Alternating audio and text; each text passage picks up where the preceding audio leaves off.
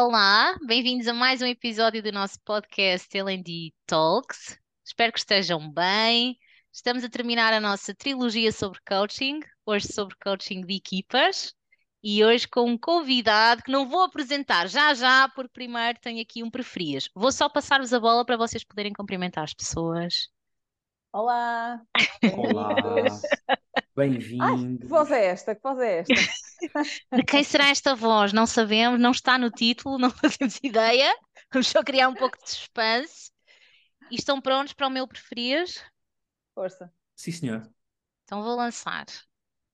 Aqui vai ele. Num primeiro encontro com um coachee, preferiam um coachee que chega sem objetivos, muito desmotivado, ou um coachee que chega com grande clareza e convicção do seu objetivo e de qual o plano de ação? Epá, à partida preferia o segundo, se bem que se ele já tem tudo resolvido, não sei bem o que é que tem fazer ao, ao processo, mas à partida, se vem, é porque há ali algum bloqueio, qualquer coisa para resolver. Muito embora aconteça muitas vezes que as pessoas acham que vêm com um objetivo muito, muito claro e depois não é nada disso. Afinal, o objetivo era outra coisa Hum. que nada tinha a ver com a ideia inicial. Também é muito interessante.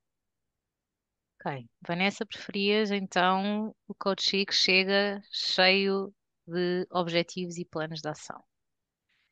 E o nosso convidado?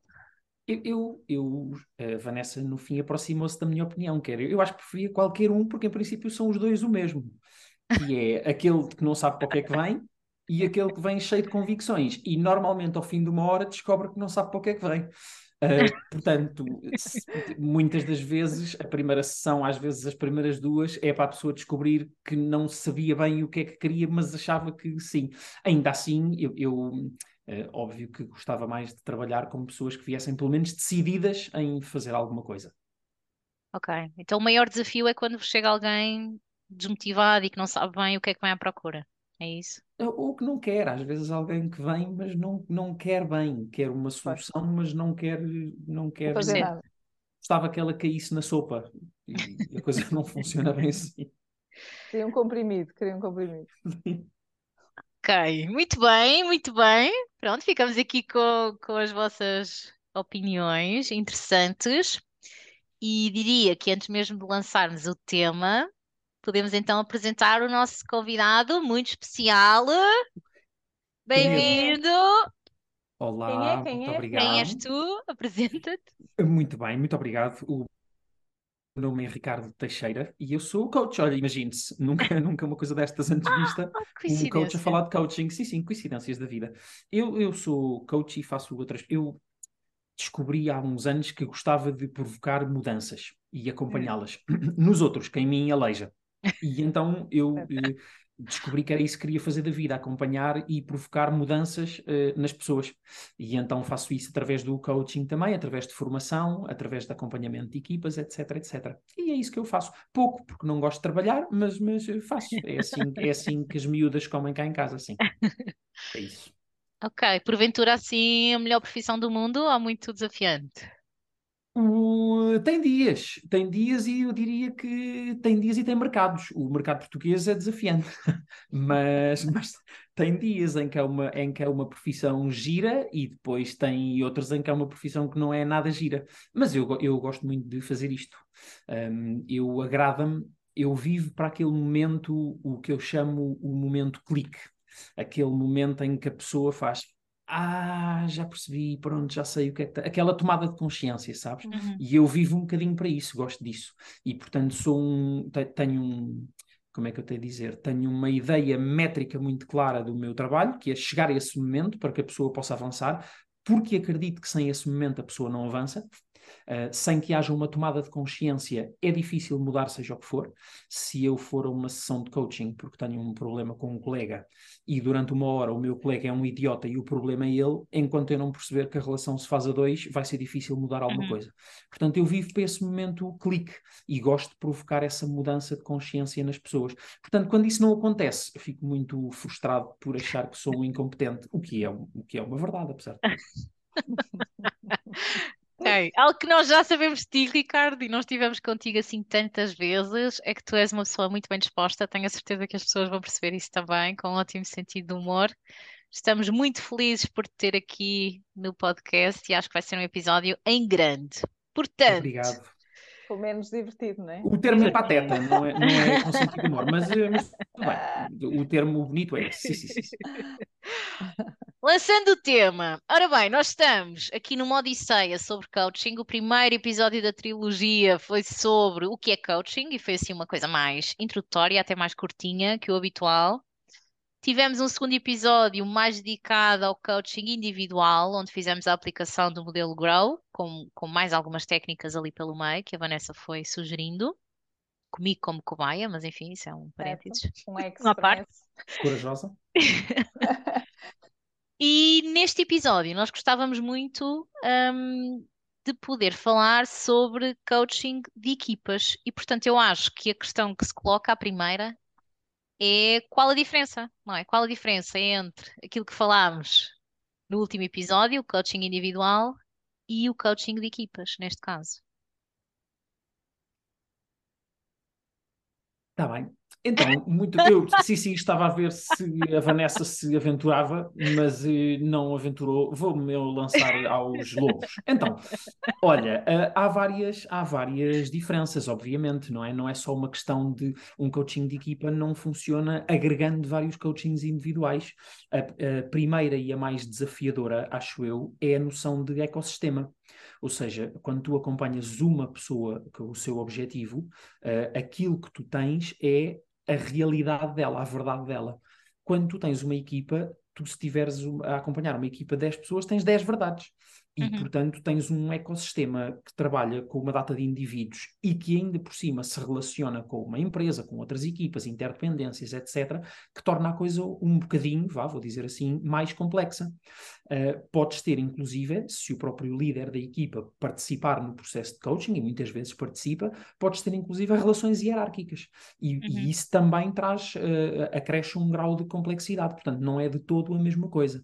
Um, eu diria que um coaching individual acompanha uma pessoa no seu caminho, uh, um coaching de equipa acompanha uma pessoa, ou melhor, acompanha uma equipa no seu caminho, com uma data de gente lá dentro, cada um a fazer o seu caminho também. Uh, e às vezes é difícil fazer esta divisão entre eu estou a acompanhar a equipa e não o indivíduo X ou Y, ou apenas o indivíduo X ou Y. Até Uau, porque esses indivíduos X ou Y muitas vezes estão em momentos diferentes e em pontos diferentes desse caminho. E às vezes têm bloqueios uh, internos que é mais difícil de, de, virem à tona, digamos assim, num coaching de equipa, porque uh, não há. Para eles, às vezes, é difícil a exposição e a vulnerabilidade que um processo de coaching também acaba por exigir. E quando é de one-to-one, não é? há outra abertura, há outra confiança. E quando as pessoas estão com a própria equipa, muitas vezes têm receio de expor determinadas vulnerabilidades, mesmo só com os colegas, e quando acontece de haver também uh, hierarquias, diferentes hierarquias, ainda pode piorar mais a situação. Isto é uma coisa que, Catarina, muitas vezes na formação eh, já presenciamos só em simples exercícios de, de, de formação, não é? Que, que, acontece às vezes as pessoas, por algum motivo, têm role-playing, uh, ficam assim um pouquinho mais restringidas. Imagina uh, num processo em que nós precisamos de perceber quais são os pontos uhum. uh, de mudança, quais são os pontos críticos que, que é preciso desbravar, descascar uh, e, e fazer transparecer, não é? Para, para se poder trabalhar em cima disso. Sim, e tens, e tens logo o, o, o primeiro fator, o mais fulcral deles todos, que é o, o querer, não é? Uh, uhum. Que é, tu num coaching individual, a priori, se tens a pessoa contigo é porque ela quer. Uh, e ainda assim, uh, num Sim. coaching de equipa, muitas das vezes a equipa pode precisar, mas como tu dizias e bem, não estão todos no mesmo nível. E às vezes a verdade é que o problema não é assim tão de todos. Afeta todos, mas não é tão de todos. Há uns que querem, há outros que não querem, há outros que estão lá porque sim, porque como é para a equipa estão lá também, um, há outros que nem sabem bem para o que é que vão, e então logo esse, esse, essa é a tal complexidade que traz a mais do que um coaching individual, sim. O que é que é precisar de coaching de equipa? O que é que uma equipa pode estar a viver para que se interprete que é necessário fazer isto? Pá, isso é uma grande pergunta. Eu acho que sempre, e quando tu percebes que aquela equipa tem um potencial que não está a ser uh, utilizado. Ou seja, tu sabes que eles são capazes de muito mais enquanto equipa e neste momento isso não está um, a vir ao de cima, não, não, não é notório na sua performance uh, o potencial que aquela equipa pode dar. Ou seja, que há uh, patamares que, que eles ainda não percorreram e têm capacidade para o fazer, tu sabes que eles têm habilidade para o fazer, e é preciso perceber o que é que está a bloquear aquela equipa de, uh, de dar os resultados que, que, tu sabes que pode dar e não está a dar. Ou que pode crescer e tu, não, e tu percebes que não está a crescer e, e às vezes não sabes uh, bem qual é qual é o bloqueio, qual é o problema, por onde lhe pegar para que eles possam realmente chegar onde podem chegar. Sim, eh, às vezes há um bocadinho aquela ideia de que a nossa profissão, salvo seja, é um bocadinho uh, mais virada para o negativo, não é? Que, que, as pessoas quando vêm já vêm com um problema, não é? Eu tenho um uhum. problema, ou não consigo, ou não sei o quê, uh, e, e não, não é só isso. Uh, é isso também, e acontece muitas vezes, mas não é só isso.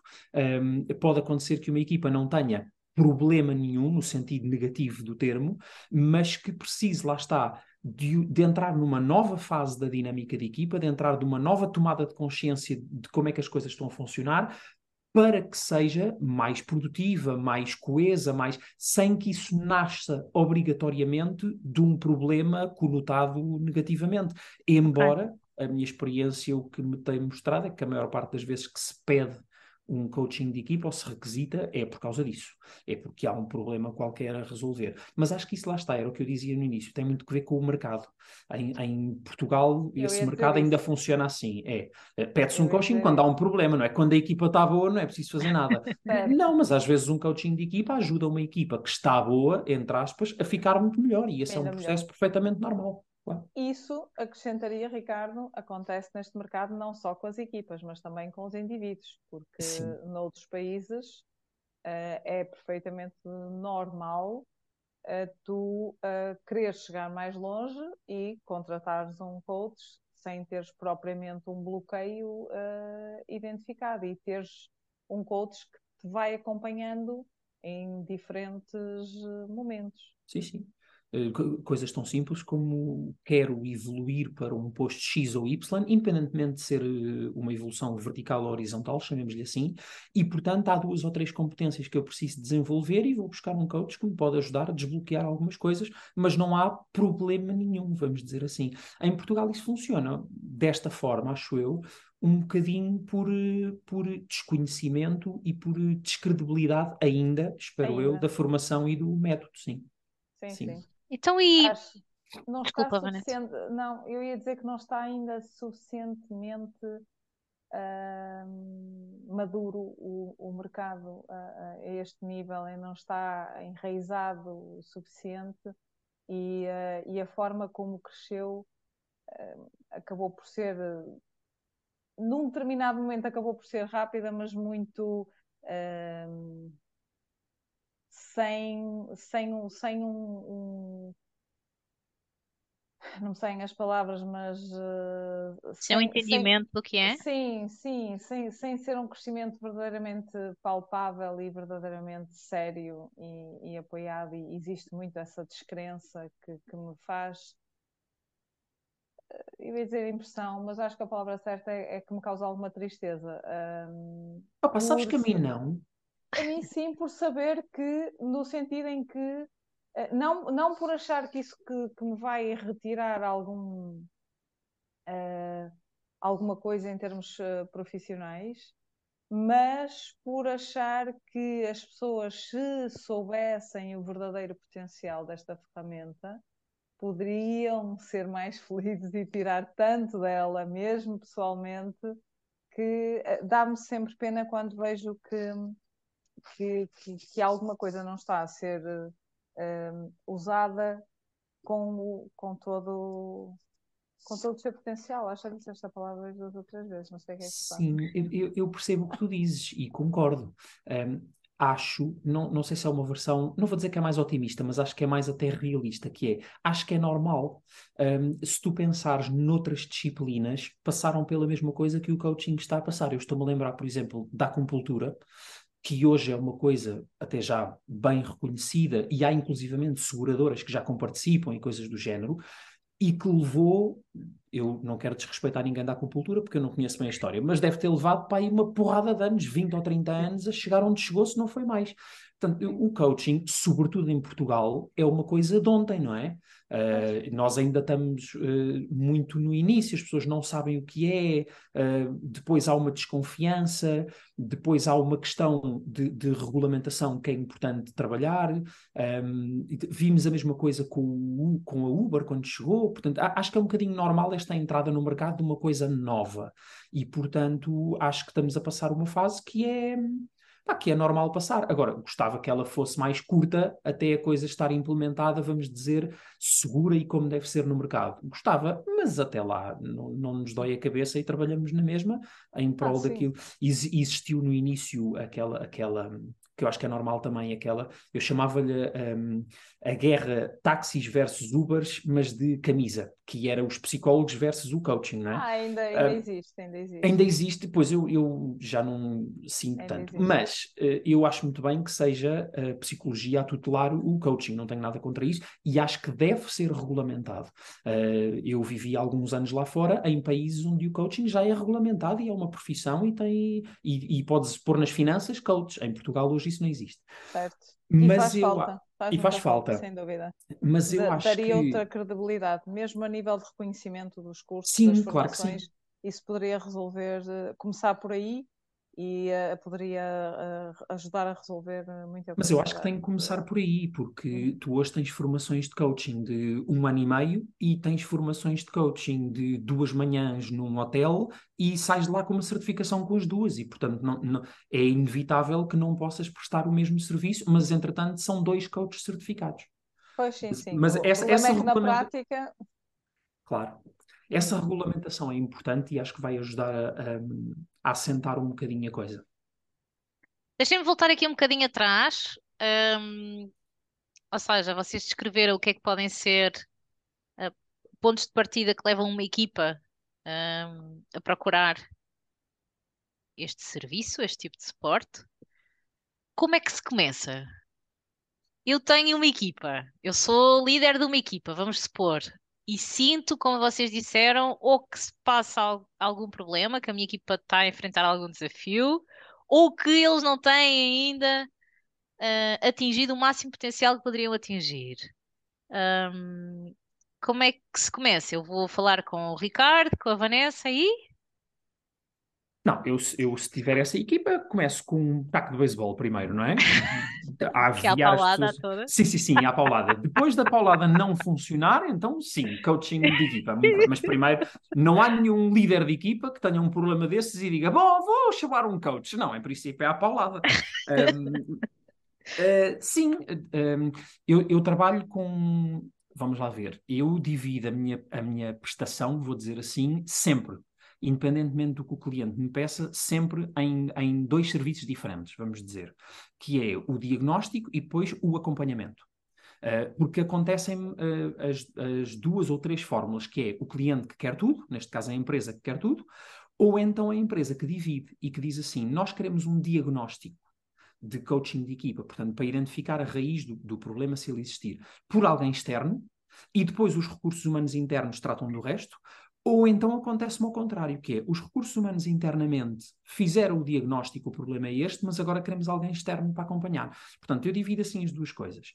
Agora, como é que a empresa chega até nós? Depende muito do que é que já foi feito ou não. Às vezes a empresa chega com um telefonema, um contacto, uma coisa qualquer, do tipo, pá, estamos completamente em branco, venham cá ajudar.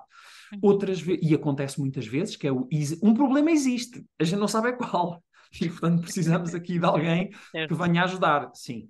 Um, e depois às vezes acontece aparecerem clientes que têm o problema completamente identificado. Eu trabalhei com um cliente há pouco tempo que foi o líder da, da, equipa, nem foram os recursos humanos, foi o líder da equipa que me contactou.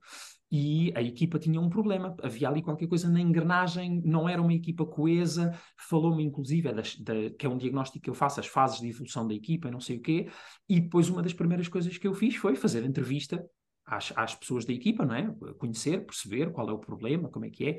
E quando fui fazer a entrevista às pessoas, eles eram 10, se não me engano.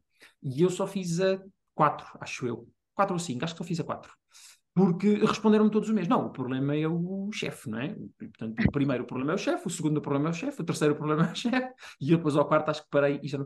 E, portanto, era, era, era um bocadinho a história das diferentes realidades que eu dizia, porque depois, dentro deste ecossistema, cada um tem a sua visão do problema. E esse, eu diria, quando intervenho na, na fase de acompanhamento, é o primeiro ponto de partida, que é garantir que toda a gente tem a mesma compreensão do problema inicial. Hum, porque senão, senão vai cada um para o seu lado, sim, não vamos a lado nenhum. Ok, e tu fazes isso aí num acompanhamento mais individualizado, ou juntas as pessoas e, e procuras que se chegue a um entendimento da realidade? Há várias formas de fazer isso. Tu tens. Diz, diz, Vanessa. Não, não, diz, diz. Eu ia Sim, dizer tu, que há, que há tens... diferentes fases. Ah, diferentes fases. Força. Não, ia, dizer, ia dizer mesmo isso, que há diferentes fases e que é, é primeiro é, é, muito importante falares com, com esse líder da equipa ou com esses uh, recursos humanos e perceberes quem está de perto da equipa, o que é que tem sentido desde fora uhum. uh, ou desde dentro e depois com cada um dos elementos da equipa e depois deve haver sessões conjuntas em que há o verdadeiro coaching de equipa. Isso não é uma Sim. rebaldaria? Imaginem que estamos a falar de, um, hum. uma equipa que não se entende, que tem problemas de comunicação. Acontece muitas vezes, não é uma rebaldaria, porquê? Porque quando tu vais. perguntas qual é o problema sempre... e ele diz é o líder, e o líder diz não, o problema são vocês. Oh. Ah, mas, ah, mas para lá, para lá. Há duas coisas que é preciso saber. A primeira é que tu, quando vais, levas sempre o taco, não é? Portanto, já mete algum respeito. Mas a segunda é se tu chegas a uma equipa para fazer um acompanhamento em coaching, porque há um problema mais ou menos declarado, a perguntar qual é o problema, em princípio a coisa tem tudo para não funcionar. Não, não te embora. Sim, há técnicas para fazer isso. Tu tens, tens variadíssimos assessments de, de estado de diagnóstico de equipa, tens okay. DISC, tens talentos, tens não sei o que, tens o MBTI, que são uma, é até mais individual, baseado em Jung.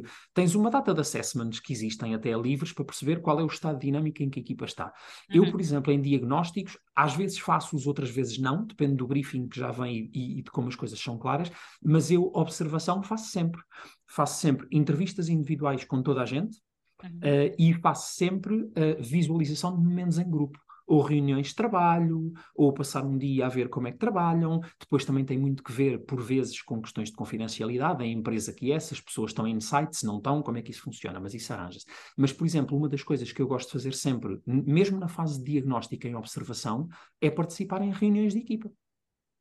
Sempre, porque aí tu tens, é muito interessante, porque em reuniões de equipa tu notas muito mais hierarquias implícitas uhum. do que aquela, se for só uma, não é? Uma equipa e o seu líder, em princípio só há uma hierarquia. Mas numa reunião tu notas muito mais e descobres muito mais hierarquias implícitas do que aquela que é declarada. Tens aquela pessoa que não é chefe de ninguém, mas que cada vez que fala, toda a gente se cala e mas ninguém abre a boca. Isso é uma hierarquia que existe, sim, só que ninguém lhe dá um nome, mas ela existe. Ok, excelente. Então já mencionas aí algumas técnicas para o diagnóstico.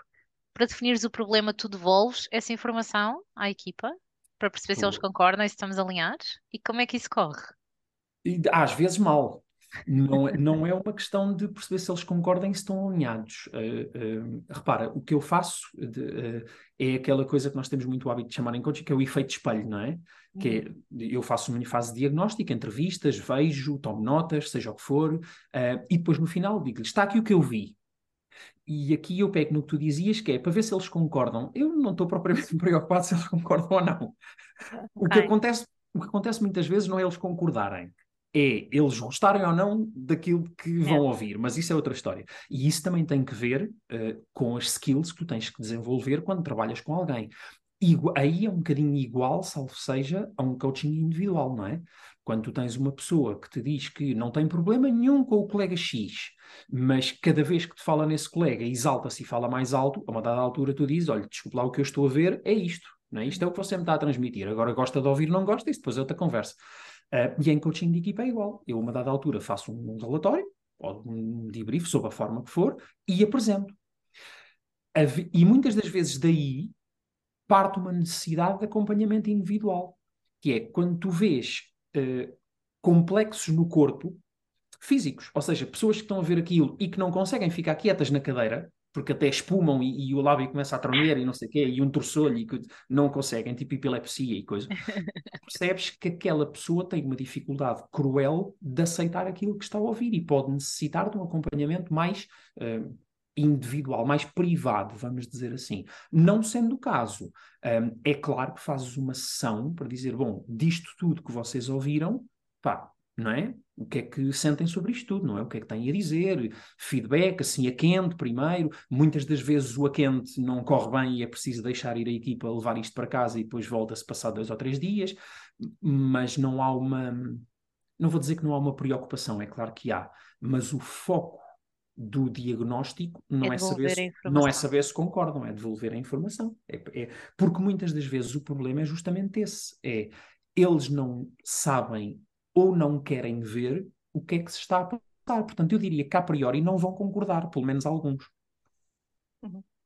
Mas uh, eu estava também aqui a, a, a pensar na, nas técnicas de diagnóstico e, uh, e às vezes os assessments são obviamente muito ricos, muito, muito interessantes e completos na informação que, que oferecem.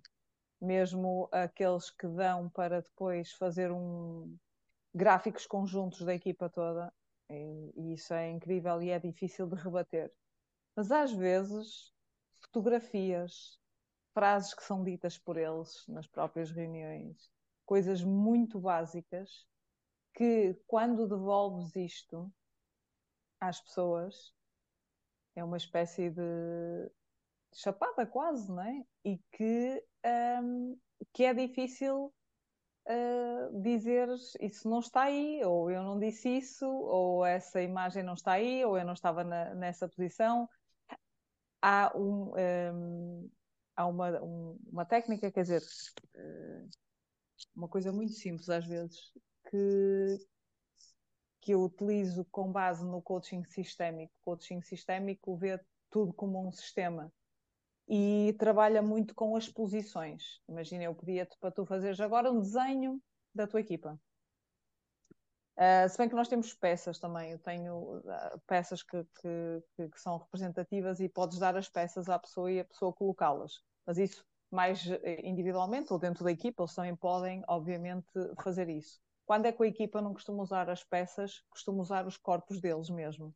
Ou seja, peço-lhes para uh, se colocarem todos uh, como se fossem uma escultura, por exemplo, e essa dinâmica é muito engraçada, a escultura na praça, eles, eles formarem uma escultura, tiram uma fotografia, projetam a fotografia e eles dissecam à volta do que é que aquela escultura representa e as posições em que cada um se colocou representam. E isto que é uma coisa super simples e que pode parecer super básica, dá para refletir muita coisa. E dos desenhos também tu dizeres a cada um deles para fazer um desenho da equipa.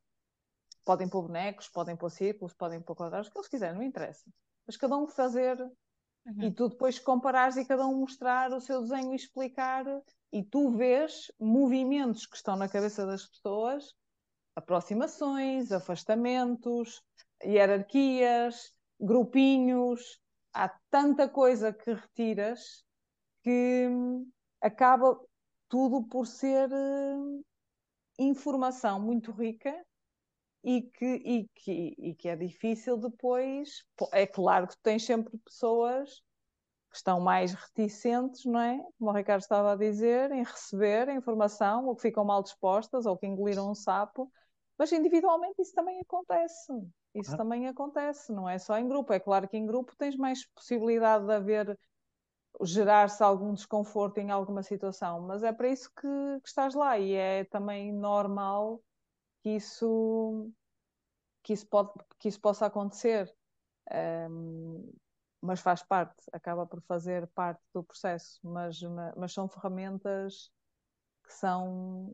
E isto qualquer pessoa pode fazer por curiosidade ou, pedir às pessoas para fazerem o desenho ou fazerem a, a escultura na praça e perceber fazendo depois, obviamente, perguntas, uh, mas às vezes são perguntas muito simples.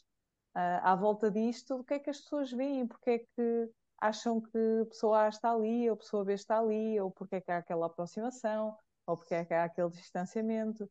E podem sair daí coisas muito, muito interessantes uh, como diagnóstico, como um momento de, de reflexão.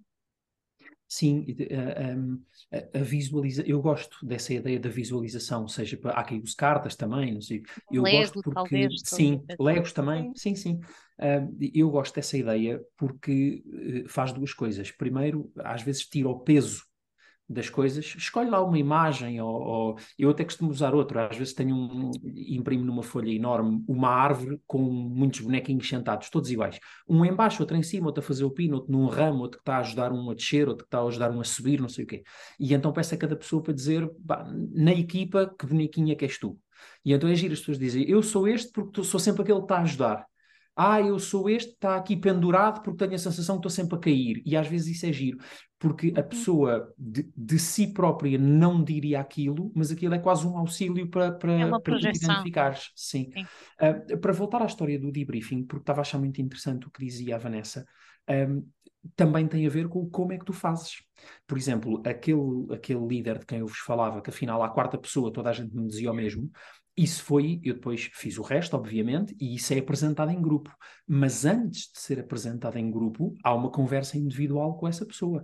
E isso não é uma coisa que me aconteça sempre, mas acontece às vezes, que é quando eu vejo, eh, na minha observação, entrevistas, etc., e já tenho aquele, sabes, aquele feeling que há um ou outro elemento que vai levar a coisa a peito, uh, então fala-se com essa pessoa primeiro e não há problema nenhum. E dizemos: olha, está aqui, foi isto, e há, há quase ali, não é uma sessão de coaching, mas quase para ajudar a pessoa a integrar aquilo que acabou de ouvir, o que é que sente com aquilo, se há uma revolta, se há uma negação, se há seja o que for, e depois explicar até antemão que, olha, isto é o resultado que vai ser apresentado ao grupo todo.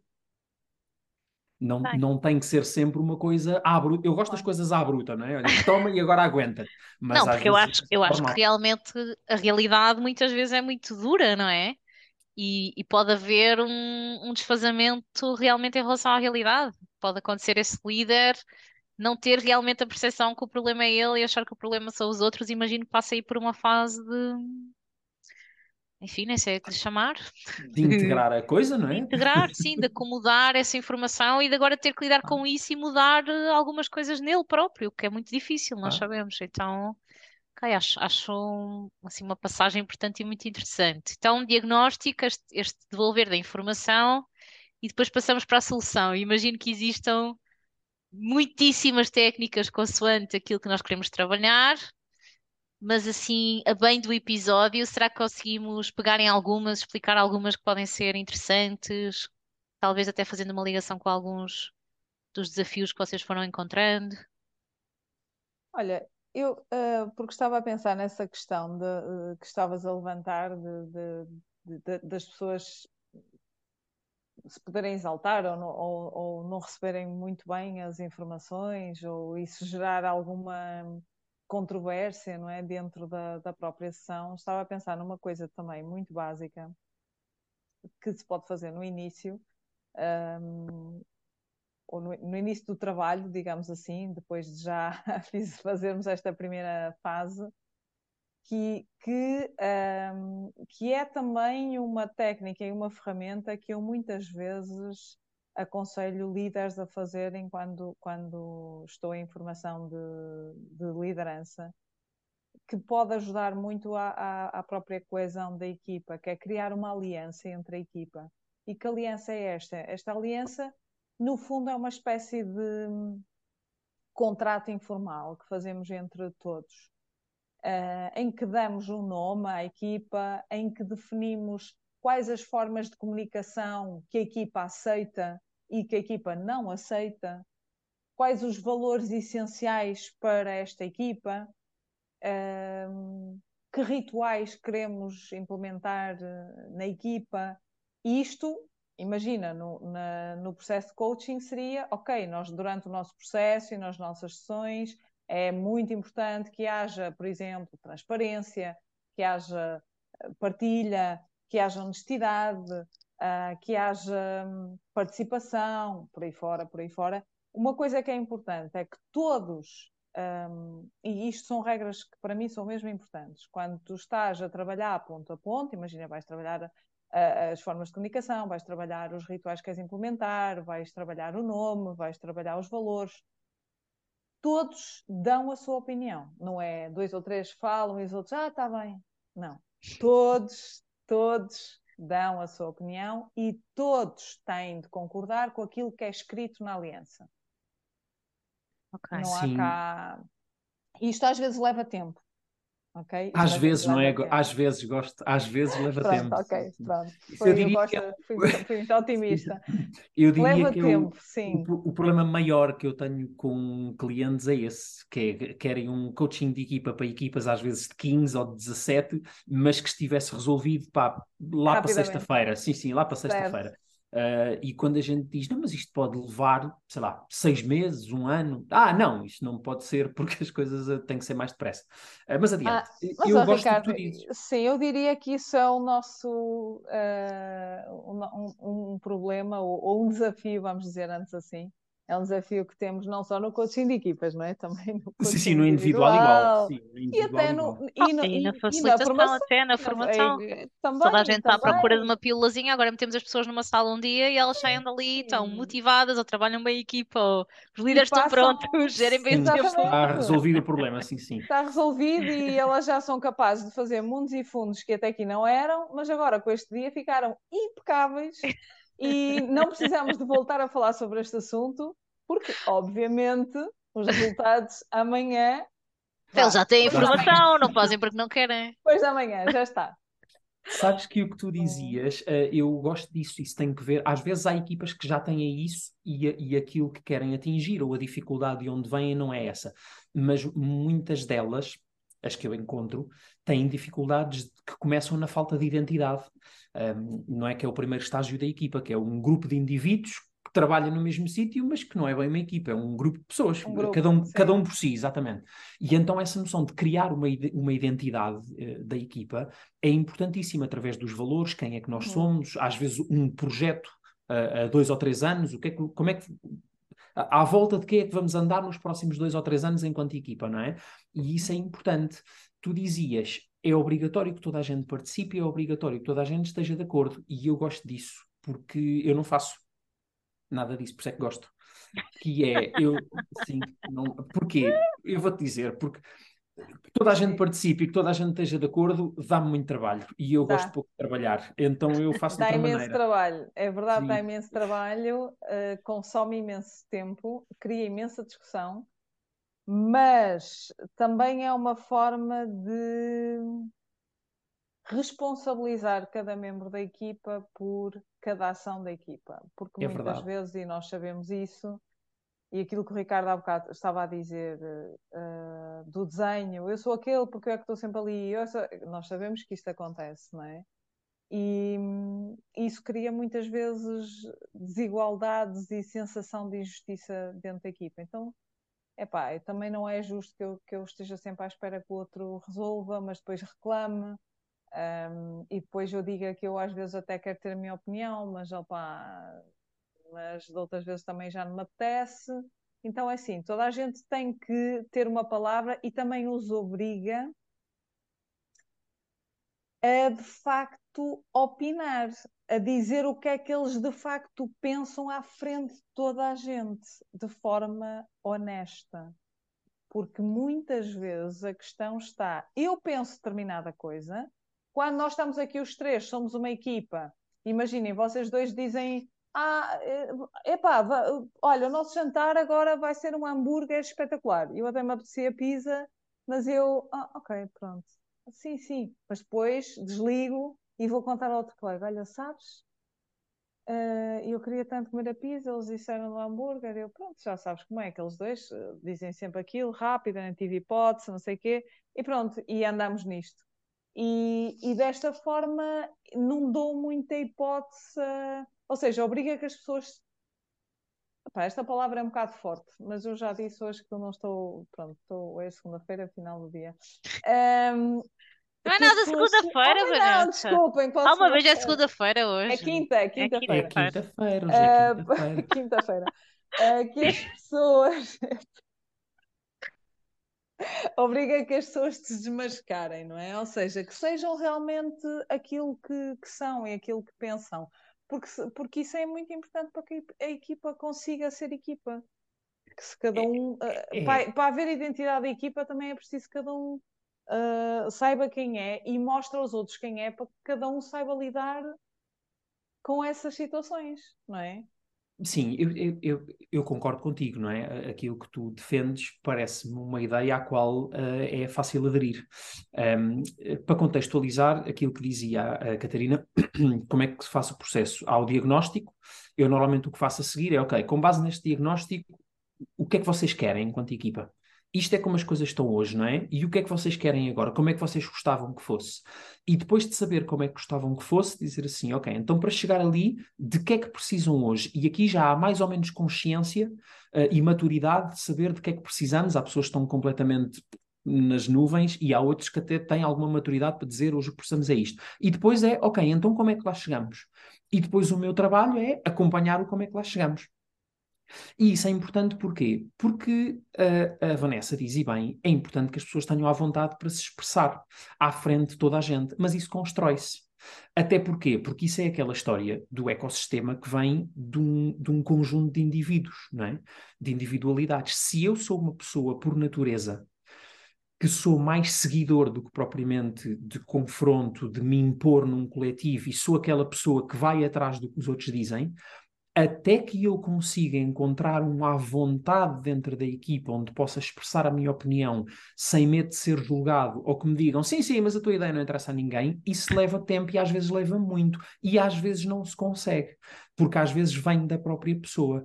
Eu, eu, eu gosto do que tu dizes, eu deixo sempre uma, ressal uma ressalva, que é toda a gente dá opinião, certo? Ou aquilo que acha sobre o tema, mas aquilo que acha sobre o tema pode ser, eu coloco sempre a hipótese de dizer, não sou nem a favor nem contra, mas então assumo a responsabilidade, que é uma palavra que tu evocaste e da qual eu sou grande fã, não sou nem a favor nem contra, mas então assumo a responsabilidade de acatar o que o grupo decidir. Ok. É e, então depois, e então depois, a partir daí, o que o grupo decidir é aquilo que eu uh, farei. É aquele, eu às vezes faço isso com mãos, não é? Que eu, o 5 sou muito, está perfeitinho, o 4 está mais ou menos, o 3 é exatamente esse, não é? Os três dedos, que é não sou nem a favor nem contra, o que o grupo decidir é o que eu faço, mas depois então responsabilizo-me por fazer o que o grupo decidir, porque não quis participar e tomei a uhum. responsabilidade de não participar. E por vezes, isso às vezes é uma questão Bom, às vezes é declarado, são as próprias pessoas que mostram, mas às vezes é feeling, é aquele cheiro que é. Às vezes há coisas que têm que ser, um, eu não vou dizer anónimas, mas individuais. Eu faço isso às vezes, que é. Há certos momentos em que eu corro primeiro um a um, antes de pôr toda a gente em, em fórum aberto. Porquê? Porque já tenho essa informação de antemão. E quando há aquela pessoa que eu vejo que está a seguir o grupo, tipo quase carneirinho, como tu dizias, Uh, há formas uh, mais ou menos simpáticas, delicadas, seja o que for, mais, mais convidativas de dizer à pessoa, sim, mas uh, quando falámos um com o outro, tu expressavas-me outra opinião que não era esta. O que é que se passa agora? Mudaste de opinião? Pode acontecer. A pessoa pode ter uhum. mudado. Entretanto, ouviu outros inputs e fez com que mudasse de opinião, ou o que é que se passa aqui? E às vezes só na própria não verbal, que é uma das coisas importantíssimas a ter em conta, a pessoa já te mostra se mudou efetivamente de opinião ou se está a ser levada pelos outros para não levantar ondas. Sem dúvida, e concordo plenamente. Uh, mas esta aliança que eu te falava, ou que eu, que eu falava, este contrato inicial, para mim é uma forma de aquecimento, ou seja, ainda não estamos a falar do que é que vamos fazer e não estamos a decidir sobre uh, as nossas opções, o nosso objetivo, o nosso, a nossa realidade, as nossas opções, o nosso plano de ação, estamos apenas ainda a criar um espaço, uh, digamos assim, propício dentro da equipa, em que todos se sintam bem para delinearmos esse caminho daqui um espaço para, de expressão, para não é? a frente. Sim, sim, sim. E, No fundo é um abrir caminho, digamos assim. Ok. e passando esta fase em que aquilo que nos propomos a fazer é ajudar o grupo então a encontrar o seu objetivo e a pensar o processo, o que é que podemos fazer? Estou a pensar que o modelo Grow provavelmente pode ser uma ferramenta ou não, vocês dir-me-ão. O que se faz para ajudar Sim. uma equipa a perceber então qual é o objetivo, para onde é que queremos ir e para a guiar ou acompanhar nesse processo? O que se faz? Pá, é Repara, assim, a- diz, diz. Vanessa. Não, não, diz. Ricardo. De- Ia a dizer que tem muitas vezes, lá está, mais uma vez, há vários fatores. Eh, Para já tem que ver com a maturidade da equipa, sobre se a, se a equipa consegue ter a maturidade e a, e a autoanálise, a autocrítica de saber o que é que quer, o que é que precisa ou de que é que precisa e onde é que precisa de estar. Outras vezes é a própria empresa que impõe, impõe, até vou dizer, impõe de forma saudável. A empresa diz, pá, hoje esta equipa está aqui e o que a empresa precisa é que esteja ali. Uh, e então, não, quer dizer, há uma, há, uma, há uma necessidade de que a equipa se sinta confortável com o que a empresa pede um, e que diga, não sabemos como é que devemos de lá chegar e então o teu acompanhamento é esse. Mas às vezes o objetivo, aquilo em que a equipa tem que se tornar, às vezes já está traçado e a vida é mesmo assim. Uhum. Eu também não tenho aquela utopia de que, não, não, a equipa é que decide tudo e depois a empresa aceita. Não, às vezes não, não funciona, 90% das vezes não funciona assim. Quando acontece assim, há equipas que têm uma ideia muito clara de onde é que querem chegar. Uh, há equipas, por exemplo, que eu faço visitar outras equipas noutras empresas. Há equipas que vão ler artigos, vão isto, vão aquilo. Uh, há equipas que têm um, ideias de onde é que querem estar, por exemplo, aquilo que eu chamo, têm ideias de onde querem estar, mais visão e outras mais projeto.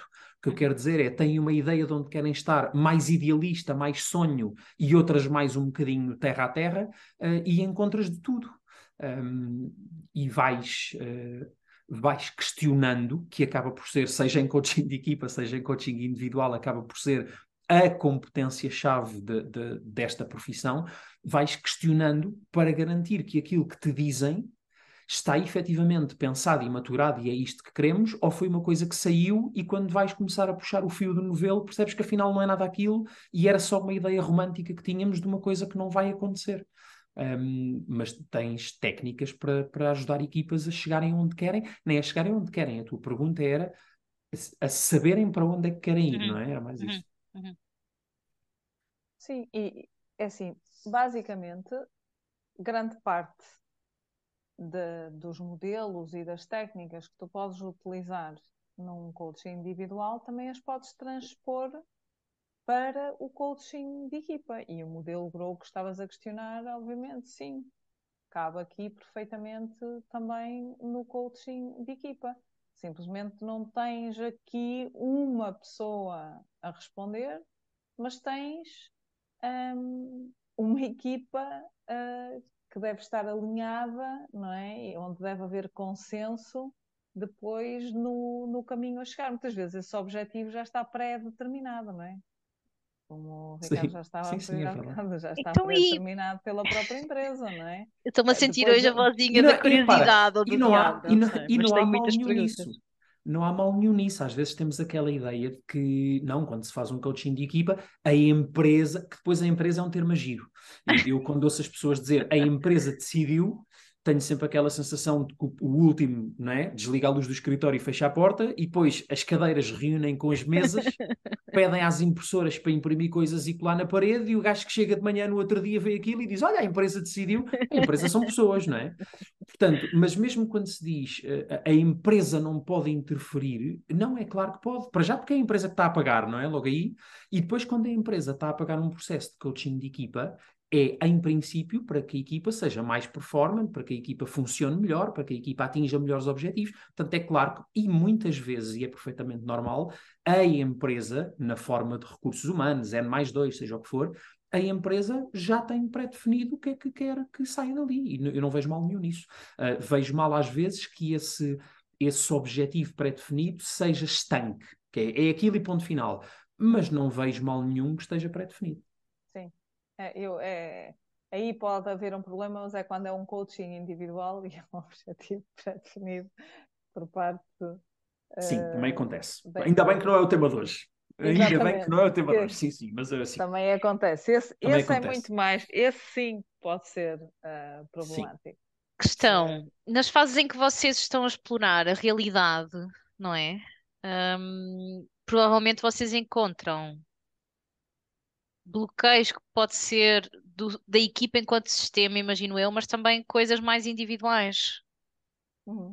Uh, sim. Como sim. lidar In, com isso? Individuais também... ou em subgrupos, vá, vamos dizer assim. Eh, há, há o meu problema, eu indivíduo, em que uh, estou-me a preparar para enfrentar uma coisa que é muito difícil para mim, Uh, ou então há um problema com dois ou três que são sempre uh, onde a coisa empanca, porque uhum. há guerras de poder, há, uhum. lá está, hierarquias implícitas. Um, como é que se lida com isto? A Vanessa vai-te explicar como é que se lida com isto.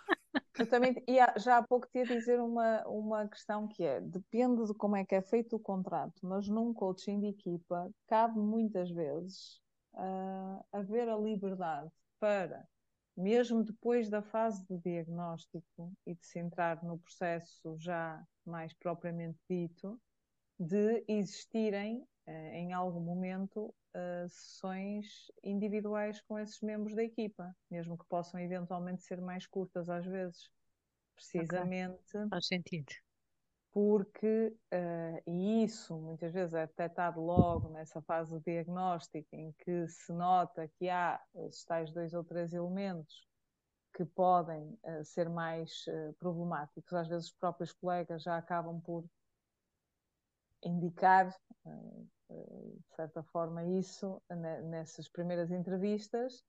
E, e, e, e, isso ser uma forma também de lidar com o assunto dependendo de, do quão complexo é esse bloqueio que essas pessoas têm, não é? porque há coisas que se podem desmontar na, na, na própria sessão em que estão todos uh, e há coisas que podem ser precisas desbloquear uh, em, em sessões individuais, porque às vezes vão tocar em aspectos mais pessoais, mais antigos daquela pessoa e que, e que a pessoa não queira, não se sinta confortável em expor à frente da equipa e que também está certo, também é legítimo. Sim, eu, eu, eu, agora é a parte em que eu vou, eh, se, se as, as, pessoas que estão a ouvir isto, vou acabar completamente com qualquer hipótese de voltar a trabalhar como coach de equipe, que é explicando às pessoas às vezes o que é que eu faço. Uh, se às vezes há problemas entre dois ou três uma vez aconteceu uma coisa que explica muito bem isso, que é, estávamos numa reunião de equipa e há um que diz não sei o quê e há um colega que diz eu não concordo nada contigo. E há alguém ao meu lado que diz assim, pronto, mais uma moeda, mais uma voltinha. Sim, e aquilo, a equipa, era o que dizia a Vanessa, a equipa já sabe para onde é que vai. Portanto, se, se dois ou três, se aqueles dois começam, já sabe depois há uma discussão. E não... Porquê? Porque já nem o tema interessa. Gostam só de andar às turras uns com os outros. Não tem mal. Isso, eu, às vezes, quando são homens, gosto de chamar os concursos de tamanho de pilinha, não é? Eu mando mais que tu e tu mandas mais que eu, não sei o quê. Acontece com senhoras também. E isso não é grave. São jogos de poder, são. Depois há muitos fatores, como dizia a Vanessa e bem. Eu, por exemplo, há duas coisas que faço se vejo que isso é recorrente e é um, um dos problemas a tratar, que é uh, terminar a reunião, porque isso depois tem que ver, e isso depende muito com, de uma coisa que ainda não falámos, que é quando tu fazes coaching de equipa, qual é o teu papel enquanto coach, ou seja, até onde é que tu vais. E isso é uma coisa que está no contrato e que se deixa claro no contrato, não é? Eu sou observador, todas as observações que faça, faça em off, nunca intervenho diretamente na reunião, ou posso intervir na reunião. Há, por exemplo, líderes que te dizem um, é um coaching de equipa, mas eu preciso de algum apoio também eu, porque essa é uma questão, que é, há dois ou três que armam sempre uma algazarra numa reunião, não é? Uhum. Porque uhum. estão sempre uns contra os outros. É preciso tirar esses dois ou três, se calhar pô-los à volta de uma mesa e fazer quase uma mediação e dizer rapaziada, vamos lá perceber o que é que se passa aqui, não é? mas qual é o problema afinal? Mas depois é preciso perceber que há um líder hierárquico de equipa que vê isto há não sei quantas semanas ou meses e ainda não fez coisa nenhuma, não é? Portanto, se calhar é necessário, o se calhar aqui é irónico, obviamente, intervir também sobre o líder de equipa que diz assim: então, mas isto é, é, é esta tourada todas as reuniões e tu não abres a boca para dizer juventude, calai-vos e deixai prosseguir o, a ordem de festas, não é? Portanto, depois é aquelas coisas que depende. Lá está, há uma multiplicidade incrível de coisas que pode acontecer num coaching de equipa, não é? Mas algumas delas podem obrigar-te a ver uh, vários focos ao mesmo tempo há um problema com dois ou três, mas se este problema com dois ou três existe e ninguém diz nada, então há pelo menos uma pessoa que devia dizer alguma coisa, que é o líder. Mas se calhar destes dois ou três há um problema que existe porque há um deles especificamente que busca sempre o conflito e há dois que respondem, uh, e depois é muita coisa para analisar. Por isso é que eu levo sempre o taco. Porque é Fazes sempre... bem, Ricardo que no fundo, no fundo é o mais eficaz. Sim, é o taco de beisebol, resolve sempre a maior parte mais das coisas. Mais rápido, mais resolve eficaz. sempre a maior parte das coisas, sim, sim. Saltando assim para umas fases. é verdade.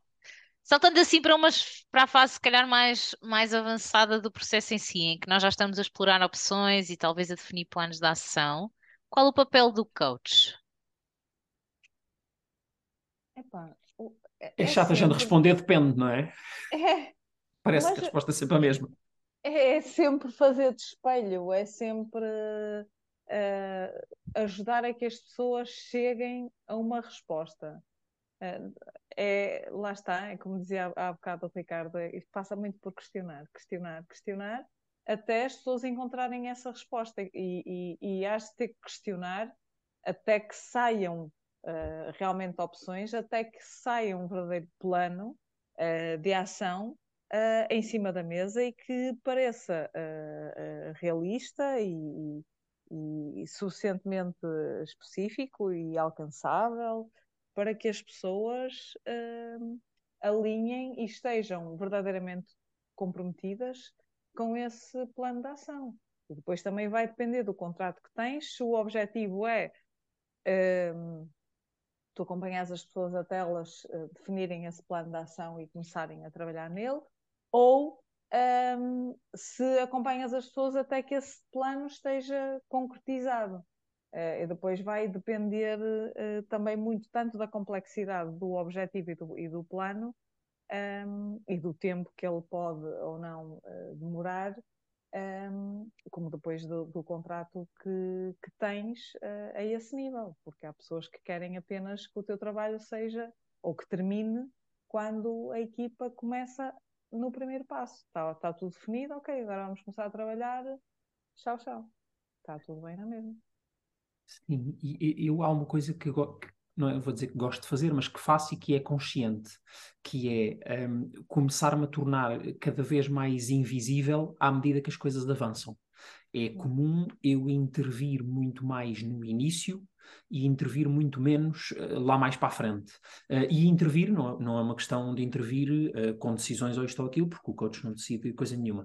Mas mesmo até no processo, se for uma coisa muito embrionária, muito no início, eu sou capaz de ter um dia de trabalho com a equipa, que sou eu que o estruturei, não é? Chegamos, vamos fazer assim, depois vou fazer este exercício, a ideia é trabalhar isto, depois vamos fazer aquilo, depois, depois do almoço vamos fazer assim à medida que a coisa avança e que o trabalho com a equipa vai sendo feito, eu vou transformando isto em então no dia tal vamos trabalhar assim assim. Como é que vocês pensem lá como é que vocês querem fazer isto? Uh, porque seja num coaching de equipa, seja num coaching individual, o objetivo é sempre o mesmo, que é dar autonomia para o lado de lá. Um, e uh, aquela, aquela relação de dependência que existe, por exemplo, na psicoterapia, não é? durante um tempo, durante um tempo, não é sempre, o psicoterapeuta é quase uma extensão de ti próprio, não é? No coaching a gente não quer isso, nem de longe nem de perto. Portanto, eh, eh, as pessoas são autónomas para fazer o trabalho delas. No início precisam, se calhar, de um empurrãozinho, porque é, é, é muita coisa, é muito junto, se calhar nunca fizeram, mas à medida que a coisa avança, para responder à tua questão do qual é o papel do coach, eu vou desaparecendo. Vou desaparecendo e às vezes acontece-me uh, haver reuniões de trabalho em que eu nem vou e depois já só chego no fim para saber como é que foi um debrief, como é que não foi, porque é preciso que eles vivam a realidade, de, sobretudo quando há acompanhamentos, pá, às vezes de 6, 7 e 8 meses, por exemplo, que vivam a realidade de voltar, não vou dizer voltar a existir, que parece um bocado paternalista, mas de voltar a estar sem o coach e fazer as coisas deles à vontadinha e, e pronto, e estarem, e estarem na cena deles. Ok. E, e, e terem essa verdadeira autonomia. Mas acho que já tínhamos mencionado isso também no, no episódio passado, dessa importância da pessoa criar essa autonomia e ganhar as suas próprias ferramentas. No fundo, o que nós estamos aqui a fazer é, é abrir caminho para que a pessoa descubra, se autodescubra, no fundo.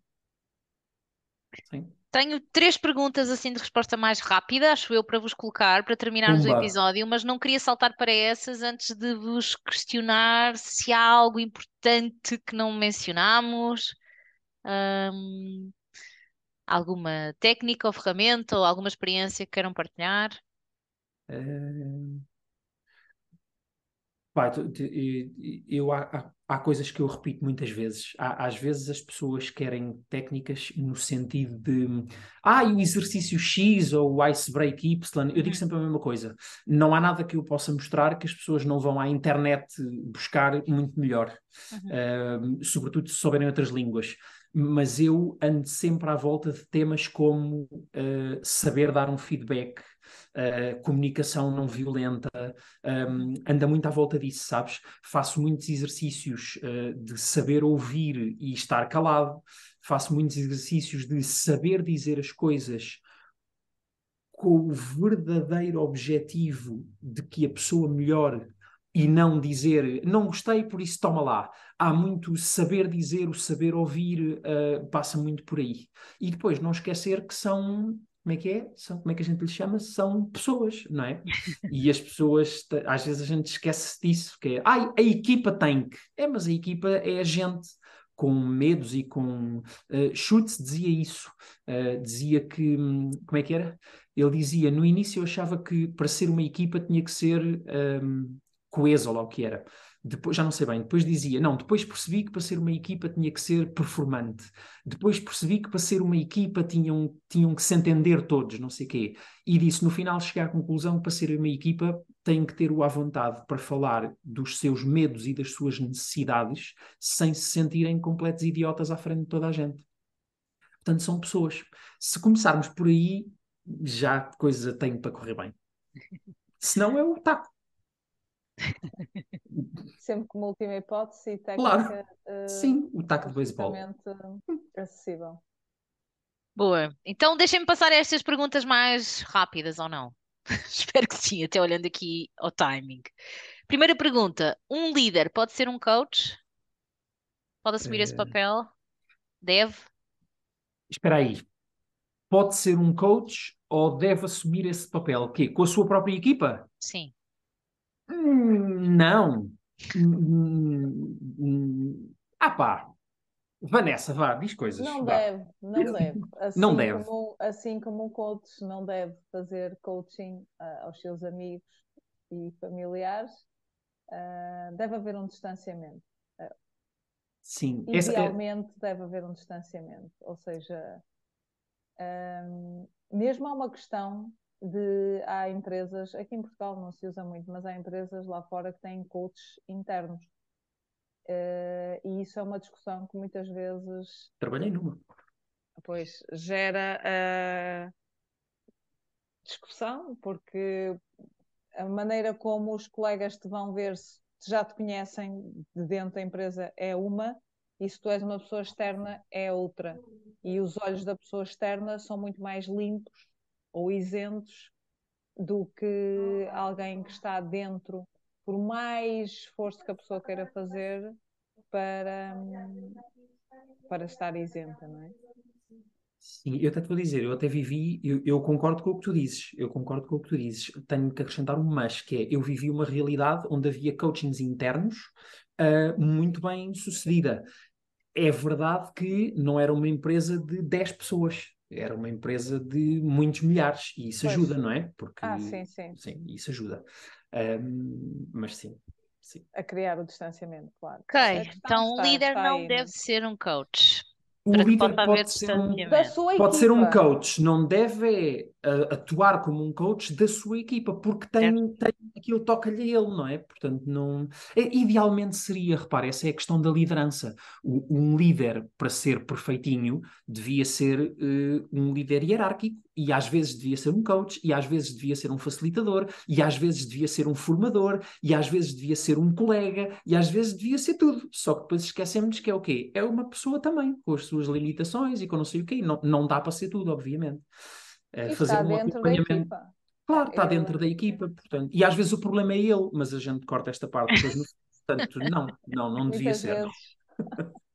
Segunda pergunta: um formador facilitador é um coach? Formação, facilitação é coaching? Nós os dois, neste caso, somos isso tudo, mas porque fizemos essas formações todas Sim, diferentes. Eu Uma coisa vou... não implica a outra. Mais Sim, a minha questão é mais a facilitação, é, é, facilitar a formação. É o mesmo que estar a conduzir um processo de coaching numa equipa? Nada, nada, nada, nada, nada. Não, nada. São disciplinas diferentes, com competências diferentes, com objetivos diferentes. Não estás a olhar para um facilitador, para um coach, para um formador é estares a olhar para um oncologista, um urologista e um dermatologista. São, são, trabalham todos para, para, no mesmo universo, vá, mas não tem nada a ver um com o outro, não. Ok. Queres explicar porque elaborar isso um bocadinho ou não? Não, quero, estou a brincar. não, não quero, podes passar. Mas agora, não, não. Uh, opa, olha, o, para já é assim, tem muito que ver com, por exemplo, um formador um, tem uma postura, não me levem mal o que eu vou dizer, mas um formador tem uma postura hierárquica relativamente ao grupo. Um, e isso, inclusivamente, nas formações, por exemplo, que eu fiz, até isso estuda na não verbal, que é, tu numa formação, vou tentar fazer um parênteses rápido, tu numa formação podes ter, inclusivamente, na não verbal, o formador de pé e os formandos sentados. Há uma relação hierárquica, e depois há uma relação hierárquica porque eu, formador, venho transmitir conhecimento. Portanto, há uma relação de um para muitos. Na realidade, é uma relação de um para um, mas não interessa. É de um para muitos. Na facilitação e no coaching, isso já não acontece. Ou seja, não, não se espera que um coach ou um facilitador tenha uma relação hierárquica relativamente ao grupo. Aliás, espera-se exatamente o contrário, que ela não exista. E depois há outra coisa, que é o formador vai atuar sobre o conteúdo. Eu vou-te passar conteúdo depois, a partir daí, tu não vais ser uma pessoa melhor por causa disso. Bom, salvo seja, na facilitação e no coaching também não. Mas um facilitador e um coach não vai atuar sobre o conteúdo. Por isso é que eu, por exemplo, eu, Ricardo, não posso dar uma formação sobre a aeroespacial, porque não faço puta de ideia. Mas já fiz coaching de equipa à Airbus. Uhum. Porque, e não percebo nada do que eles fazem. Porquê? Porque não tenho que perceber. A facilitação e o coaching não obriga a dominares o conteúdo, porque estás a trabalhar sobre os processos que existem entre as pessoas. E o formador não, o formador tem uma expertise sobre o conteúdo e vai lá dar conteúdo, e já agora, para o formador, os processos que existem implícitos ou não entre as pessoas, ele está-se nas tintas, porque vai lá dar uma formação não sei quantas horas e a seguir vai-se embora. Portanto, o, o objetivo da ah! intervenção ah. é de todo o mesmo. Bem, mais ou menos. Mais ou menos. Então, mais ou menos. Calma, calma, calma, que... calma. Conta. A Catarina regalou os olhos. Não, esta visão do formador, eh, sei lá, um, muito distante e numa posição, posição hierárquica realmente superior, que, que, vai lá transmitir informação e depois chega a sua vida e não faz disso assim uma jornada de desenvolvimento das pessoas, pode ser ou não, não é? Eu acho que. Claro, se te chamarem para ir dar uma formação de meio-dia. Certo. Pronto, mas isso sim, são outros 500 que não deveria acontecer, certo? Uhum. Ok, não, enfim, pode acontecer. tema para tu outra podes conversa. Ter, tu podes ter um colaborador que tem uma jornada de formação, um PDI, não é? Um plano de desenvolvimento individual que dura meses. Da qual faz durante, parte daquela Durante sessão, esses é? meses, naquela terça-feira de manhã, tem uma formação de Excel. Pronto. E aquele formador foi lá só fazer aquilo e não tem mal nenhum, não tem problema nenhum. Certo. A, a Ok. questão está muito na nessa questão que, que, que o Ricardo dizia, na questão do, do, do próprio conteúdo, porque o coach não, não vai dar respostas, ao contrário de um psicólogo, por exemplo, eh, o coach não vai, num, processo de, de psicoterapia, não é? Que também é outra coisa que distingue uma coisa da outra, o Uhum. coach não vai lá com o intuito de dar as soluções, vai com o O intuito psicoterapeuta de- também não devia. Mas muitas vezes é isso que, que Também faz e que as sim. pessoas esperam, não é? É verdade. E no Eh, coaching também, igual. E no coaching coaching também igual. esperam, e- infelizmente também esperam. Eu acho, Mas eu acho até que, que a principal diferença, não é? Puxando aqui a minha veia de psicóloga, tem a ver com, o- com o âmbito daquilo que se trabalha. Eu acho que é muito. O psicólogo vai muito atrás, muitas vezes, dependendo, claro, da tua escola e daquilo que queres fazer, mas vais muito atrás para, para ajudar a quase a reconstruir, às vezes, a pessoa e as suas crenças e, e etc, etc. E eu, eu vejo o coaching muito mais orientado ao futuro, não é? Onde é que tu queres ir? Claro que tens que saber onde é que estás hoje, mas é muito é, a é, tua otimização. Podes não ter qualquer diagnóstico, podes não ter um Certo. problema a tratar, como vocês diziam. Tu Sabes queres que chegar eu- mais longe. sim, Eu mas às coach. vezes acontece de essa questão do futuro ter algum pensamento limitante que está alojado eh, no, no passado e, e- Sim. E o que se faz é pôr a pessoa novamente a refletir e a tomar a consciência desse, é torná-lo visível e, e- e mostrar à pessoa que isso se pode transformar. Eh, no fundo é isso, mas, mas a questão estava em que não vamos com o objetivo de dar uma resposta feita Pode passar a um alguém. conteúdo, não é? Sempre quem está do E outro na lado é que formação vai há sempre um conteúdo sobre o qual giramos. sim. Exatamente, exatamente. Ali a pessoa vai descobrir hum, as respostas segundo a nossa. E nós estamos lá para facilitar essa descoberta. Ah, numa formação, eu acho que tu estavas a referir porque nós temos um estilo de dar formação que muitas vezes é formação-facilitação, dependendo do, do- dos temas e porque nos focamos muito em desenvolvimento pessoal e fazemos muito uh, também facilitação, ou seja, que a pessoa está lá também a refletir e a chegar a conclusões e a chegar a insights. Um, mas, mas acabam por ser processos diferentes. Certo, Ricardo, certo. eu, eu ia dizer, ia dizer uma coisa que não interessa a ninguém, que é, eu, eu sou coach, mas como psicologia às colheres. Um, eu tenho uma pós-graduação em psicologia, fiz psicologia analítica de Carl Jung, relações interpessoais, etc. E devo dizer que o psicólogo também se preocupa com o futuro. Uh, eu, eu acho que são os dois. Quer dizer, o, o coach não se preocupa com o passado, isso é certo, mas preocupam-se os dois com o futuro. Eu acho é que o tema que é tratado e a forma como ele é abordado é que, porque eu devo dizer, dentro de uma sessão de psicoterapia e dentro de uma sessão de coaching, vou dizer, individual, a diferença não é muito grande. Se a pessoa olhar pela janela, se tiveres um escritório na rua e a pessoa olhar pela janela, a diferença não é muito grande. Há um que está sentado numa cadeira, há outro que está sentado noutra, mais ou menos confortável, não é? Normalmente no coaching não está deitado.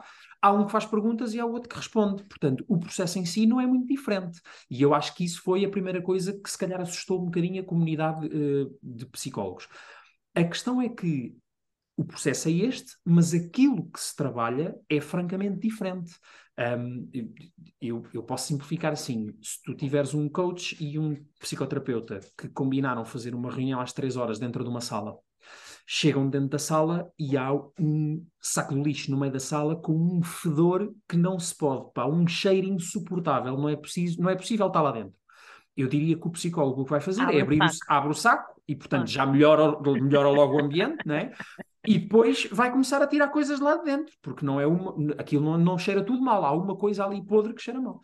E depois, quando encontra aquilo que cheira mal, ainda assim se depara com, às vezes dá para mandar aquilo fora, outras vezes dá para limpar a parte que está podre, epá, e outras vezes não dá para fazer nada, é preciso viver com aquilo. Imaginando que dá para resolver, o psicoterapeuta o que faz com a pessoa é volta a pôr tudo dentro do saco, aproveita até arranja um bocado, tipo legos, para haver mais espaço para pôr mais coisas, né? Se tu tiveres um coach um psicoterapeuta que combinaram fazer a reunião na sala e chegam lá dentro e está um saco que cheira mal que não se pode, o coach pega no saco, põe lá fora e fecha a porta. E tu continuas a ter um saco do lixo com um cheiro insuportável. mas o teu objetivo era fazer uma reunião dentro da sala. Certo. Certo. Ok. Bom, eu acho que isto daria, Foi daria bonito pano para para mangas, terminar. mas foi uma Foi bonito, não boa, foi? uma boa Foi, metáfora. Foi Depois a gente põe violinos nisto e, e- e fica. Eu queria ainda fazer uma última pergunta. Será que tenho tempo? Tens. O que é que um coach não pode fazer no trabalho com uma equipa? Só para fecharmos. Opa, há muitas coisas que não pode fazer o coach. Há muitas coisas que não pode fazer. Eh, eu diria que dar opiniões não pode. Ehm, Ah, mas isso em- nem em equipa, nem sim, individualmente. Sim, se estamos a falar concretamente da equipa, olha, não pode fazer uma coisa eh, que também existe em coaching individu- individual, chamado, ou fala-se assim, do processo de transferência, que é ehm, tomar preferências, por exemplo, eh, Hum. porque me identifico com aquela. Porque eu tenho um problema de vitimização e vejo aquela pessoa como vítima nos processos de grupo, vou adotar mais o lado daquela pessoa e defender mais aquela pessoa. Isso não se pode fazer. É preciso garantir uma isenção, que já não é fácil quando trabalhas com um, quando trabalhas com 7 ou com 15, pior ainda. Um, que mais coisas não pode fazer, Vanessa? Epá, não pode levar eu- um taco de beisebol? Pois, eu estava a pena. pensar que basicamente eh, ter um bom senso também naquilo que respeita a, a qualquer que seja a situação que tu tens quando estás num grupo, também quando estás numa ação de, de formação ou de facilitação, que também eh, não podes fazer, que é, é, é teres essa atenção, eh, além das coisas que o Ricardo dizia, respeitares o espaço e o tempo de cada um, Uh, garantis que cada um tem, no fundo, o seu espaço, o seu tempo de antena e, uh, minimamente igualitários, não é? Um, tentares uh, obter essa equidade. Um, E é isso. sim, assim não me ocorre nada tais. mais específico. Um, com certeza haverá. Ah, sim, pois é, é isso. Há muitas coisas que um coach não pode fazer, seja em equipa ou não seja em equipa, mas, Seja em mas sim, for. claro. Pois. Ok. Malta, muito obrigada. Eu acho que foi uma conversa Obrigada. super Obrigado. elucidativa. Ah, para mim foi, tenho a certeza que será para quem está a ouvir. Ah, acho que ficam aqui algumas técnicas e ferramentas, mas mais, mais que tudo, acho que fica o processo em si, que eu acho que é o mais interessante, porque também não acho que as pessoas devam pegar nas técnicas e no que ouvem aqui pensar, ok, estou pronta, agora Vamos já isto." aqui umas coisas e portanto aí vou eu fazer coaching de equipa a esta equipa. Acho que não, não é isso que vai acontecer e não Eles são deve. 30, isto vai ser um mimo. Portanto, Muito acho que bom. fica a explicação do processo, não é? Da estrutura e da diferença entre umas coisas e outras, e acho que isso é o mais, é o mais interessante. Gostaram? Muito. Gostaste, Ricardo? Como Gostei é que foi muito. esta experiência connosco? Muito obrigada por te teres aventurado. Não, não, foi, foi espetacular. Eu estava com medo que eh, não tivesse nada de jeito para dizer, confirma-se esse medo, mas, mas eu gostei muito. Ouvi Vamos ver coisas o que é que as pessoas dizem, concordam contigo. Acho que não. Acho que vão deixar aqui nos comentários. Vocês pagam às pessoas ou não? Para elas dizerem coisas. Porque eu pago, no LinkedIn pago, mas se, se for orgânico, acho que. Não. Não resulta. Mas gostei muito. Muito obrigado. Ainda não convite. começamos a pagar, mas um dia, quem sabe? As pessoas cansam-se Não tanto. começamos a pagar e aceitamos ouvir. patrocínios. Sim, exatamente. Tá bom? exatamente. Pronto. Então, obrigada, obrigada. Ricardo. Obrigado, Obrigada foi um prazer. Vanessa. Obrigada. Obrigada a quem nos ouve e Obrigado. até ao próximo episódio. Tchau, tchau. Tchau. Tchau, obrigada. Obrigado.